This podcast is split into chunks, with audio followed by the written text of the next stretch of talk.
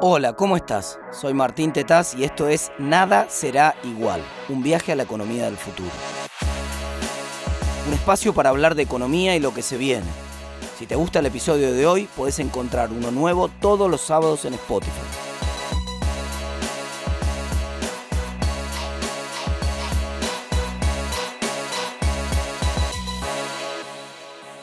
Vengo del 2035. Dos fenómenos atraviesan las nuevas formas de creación de valor en la economía. Por un lado, hay una uberización de casi todo. Ya no es solo el transporte, ya no es la comercialización de bienes y servicios.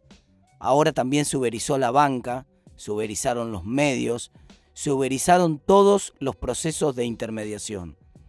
¿Qué es uberizar sino encontrar la forma de conectar más fácil a las dos puntas de un negocio? A los consumidores y a los productores. Solo que antes esa era una tarea titánica, costosa, ineficiente. Un productor agropecuario sembraba, cosechaba, sacaba el producto de su tranquera y conseguía 5 pesos por un kilo de manzanas. Y vos lo pagabas en la verdulería 250 pesos. En el medio, los intermediarios, una cadena de logística, de transporte, de distribución, y el Estado subido a esa cadena y comiendo en cada uno de esos escalones, se quedaban con más del 90% del negocio. Pero en el 2035 ya no existe más. En el 2035 al Estado le cuesta cada vez más quedarse con una porción del medio. Los consumidores conectan directamente a los productores a través de plataformas y compran productos. Es cierto, Vos allá en el 2021 ya conocías Mercado Libre, ya conocías Amazon. Esos eran los primeros, si se quiere, la punta del iceberg del proceso de uberización en el comercio. Pero hay una uberización que no solamente es la conexión más eficiente de consumidores y de productores, más rápido, con más bajo costo, sino que permite el funcionamiento pleno del sistema de precios. Yo sé que a vos te molestaba allá en el 2021, donde vos estás, todavía molesta que un taxi te quiera cobrar más cuando llueve. O que un viaje a las 6 de la tarde sea más caro porque ese día no hay taxis en la calle. Y que el mismo viaje salga más barato a las 2 de la tarde de un día feriado. Pero el sistema de precios justamente tiene ese rol. Mostrar la escasez.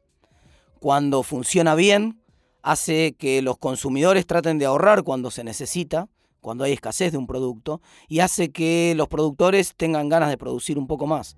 Precio más alto incentiva a los productores, aumenta la oferta, gracias a que cuesta más pagar un Uber los días de lluvia, vos tenés más chances de conseguir un Uber los días de lluvia. Hay un incentivo para que el dueño de un auto arriesgue y salga a trabajar un día de lluvia o un feriado y eso se va a masificar a todos los bienes de la economía que van a funcionar en plataformas al estilo Uber, en Mercado Libre en el comercio, en, esquemas de fintech para los bancos, en plataformas que intermedian a periodistas y productores de noticias con la gente que quiere información. En fin, toda la economía va hacia un camino de uberización masivo, que se lleva puestos a buena parte de los intermediarios tradicionales. Allá donde ves un espacio de intermediación, vas a ver una oportunidad de cambio. Jack Ma, cuando visitó a la Argentina hace unos años y le preguntaron cómo hacía para descubrir oportunidades de negocios, él decía, donde veo gente quejándose, veo una oportunidad de negocios. Bueno, donde veas gente intermediando, vas a ver uberización en los próximos años en la economía mundial. Y el segundo fenómeno global que yo ya estoy viendo acá en el 2035, pero que vos empezaste a ver en el 2021, es el fenómeno global de crear valor sin trabajo, que tiene mucho que ver con algo que se llama inteligencia artificial. Sí, ya sé, siempre hubo computadoras haciendo cosas que podíamos hacer nosotros. Claro, había una calculadora hace 50, 60 años que sacaba las cuentas más rápido que cualquiera de nosotros y que tornaba vetusta la habilidad de sacar cuentas en el aire de cualquier persona. La tenés en el celular, así que podés sacar cualquier cuenta que quieras. Y es cierto que había comandos automáticos, pero no estamos hablando ahora de una inteligencia artificial que replica lo que los humanos le dicen que haga. No es simplemente un proceso de automatización. Eso ya existía. Ese es el, ese es el control de tu lavarropas. Que vos lo pones antes de salir y, y tiene una vueltita, una rutina. Un programador tuvo que decirle a ese control de ese lavarropas cuáles eran todos los pasos que tenía que hacer para que vos metieras la ropa, te fueras a correr, a hacer las compras al supermercado, volvieras y estuviera todo lavado y secado. No, estamos hablando de una inteligencia artificial que aprende a pensar como si fueran humanos. Pensemos en los autos autónomos. Yo sé que vos ahí en el 2021 ya estás viendo esta inteligencia artificial en algunos autos autónomos que ya no son ciencia ficción, que ya existen en tu mundo. Esos autos autónomos no pueden ser cargados con toda la información del tráfico de lo que se va a encontrar el auto en la próxima esquina. Es imposible de prever. Ningún programador podría decirle a un camión o a un auto con quién se va a cruzar en la próxima esquina. Si se le va a cruzar una viejita, si un auto va a abrir la puerta, si alguien va a frenar inesperadamente, si el semáforo va a estar descompuesto y hay que seguir avanzando igual. Decisiones que una persona toma todos los días. No, la inteligencia artificial, que modifica dramáticamente las formas de creación de valor, es una inteligencia artificial que funciona igual que como funcionamos nosotros, que aprende a pensar, que aprende de la experiencia. Me gusta la comparación de los programas que aprenden a jugar al ajedrez. El primer programa que le ganó un ajedrecista le ganó a Gary Kasparov, el campeón mundial de ajedrez. Década del 90, si no estoy equivocado, o fines de la década del 80. Era un programa que se llamaba Deep Blue, que simplemente lo que era una computadora, la gente de IBM, de lo que se trataba era de cargarle a ese programa todas las jugadas de los grandes maestros. Y entonces el programa te ganaba a fuerza bruta de cálculo. Evaluaba un tablero en unas determinadas condiciones y buscaba en su memoria, en, las miles de millones de jugadas que le habían cargado, buscaba qué jugada se asemejaba lo más posible al planteo que tenías enfrente en ese tablero. Y entonces buscaba cómo la habían resuelto los grandes maestros, cuál había sido una resolución ganadora y la aplicaba. Pero eso no es aprender a pensar. Eso es pensar de memoria, que no es la misma cosa. Deep Blue, a cambio, en cambio, Deep Blue la nueva computadora de eh, AlphaGo, que es, que, es una empresa del grupo Google, es inteligencia artificial pura. ¿Qué le enseñan a Deep Blue? No le cargan ninguna jugada. No le enseñan ni siquiera las principales aperturas de los grandes maestros. Solo le enseñan las reglas, que el peón mueve hacia adelante de a un casillero, que puede mover en diagonal cuando come, que el, caballo mueve 2 y 1 o 1 y 2, que los alfiles mueven en diagonal, que si comes un peón está bueno, pero si comes un alfil vale lo mismo que comer tres peones, y si comes un caballo vale más o menos lo mismo que comer un alfil. Que lo mejor que te podés comer es la dama, que es la pieza más valiosa del tablero, pero mejor todavía si te comes el rey porque ganas el partido. Esas reglas simples hacen suficiente, son suficientes para que este algoritmo aprenda a jugar. Y este algoritmo juega contra sí mismo, empieza a jugar contra sí mismo partidas, como si jugara al solitario, contra sí mismo. Primero al azar, abre al azar directamente y va probando jugadas al azar y va encontrando formas de jugar que son mejores que otras. Y las va guardando en su memoria, va aprendiendo a partir de su propia experiencia. Claro, juega a una velocidad formidable de cálculo, a una velocidad astronómica. Y eso hace que al cabo de 12 horas de autoaprendizaje, de jugar contra sí mismo, desarrolle, no es que nadie le cargue las jugadas, desarrolle, aprenda, en todo el sentido de la palabra aprender, aprenda cuáles son las mejores estrategias para jugar. Y pase por arriba, no solamente a los campeones mundiales de ajedrez, sino inclusive a los campeones mundiales de Go, que es un juego incluso más complejo que el ajedrez. Esa nueva forma de la inteligencia artificial crea valor porque crea conocimientos que ni siquiera podría crear el que creó el algoritmo que formó esa inteligencia artificial. Me gusta el ejemplo de la gente de Davus, podés googlearlo. Davus con D de Daniel y B larga. Davus es una inteligencia artificial, es un algoritmo. Que aprendió de qué cosa? Aprendió de los espacios que ocupaban distintos envases en un refrigerador industrial y aprendió a diseñar un envase que fuera mejor en términos de permitir ocupar mejor el espacio del refrigerador y de enfriar más rápido los contenidos que había dentro de esos envases. Y desarrolló un envase nuevo, con una tecnología tipo fractales, es una tecnología de diseño industrial, no importa, no viene al caso ahora el detalle técnico, lo importante es que cuando el creador de, este, de esta inteligencia artificial fue a una oficina de patentes de Europa a registrar el invento del envase tan novedoso que ahorraba un montón de costos industriales de almacenamiento, y le preguntaron en la oficina de patentes quién era el inventor, dijo Davus, y, el de la oficina de patentes le dijo, ah, Davus es el apellido, ¿y cuál es el nombre? No, no, Davus es la inteligencia artificial, es la que creó el algoritmo. Claro, le dijo el de la oficina de patentes, pero hay un problema.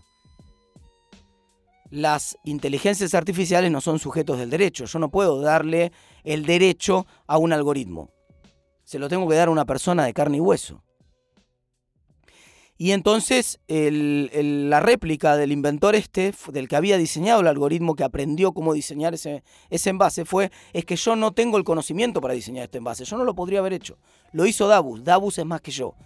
Davus es un algoritmo que aprende a pensar como si fuera un humano. Esa es la inteligencia artificial puesta al servicio de la producción industrial. Pero la inteligencia artificial es mucho más que eso. es la posibilidad de crear valor sin trabajo.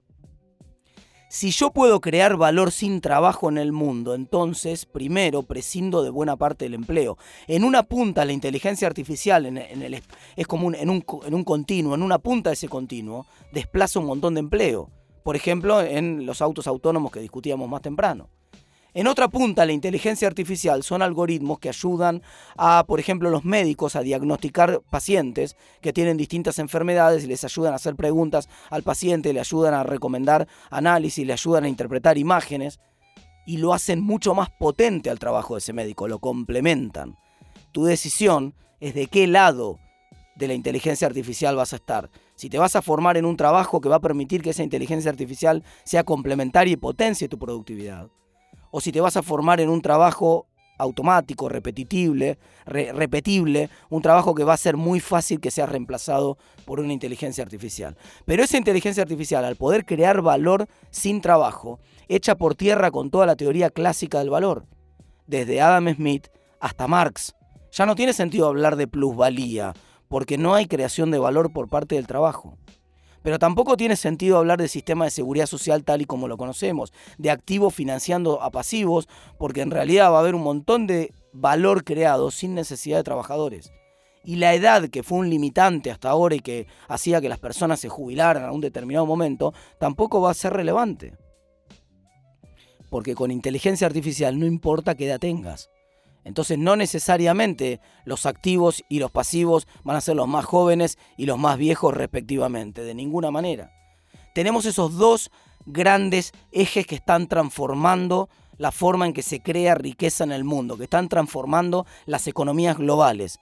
El proceso de uberización por un lado y el proceso del fuerte avance de la inteligencia artificial. Las oficinas de patentes del mundo registran crecimiento de los patentamientos en inteligencia artificial del 35% anual. Es exponencial, explosivo. Para el 2035, desde el momento en el que te estoy hablando, casi todo se crea y se produce con inteligencia artificial.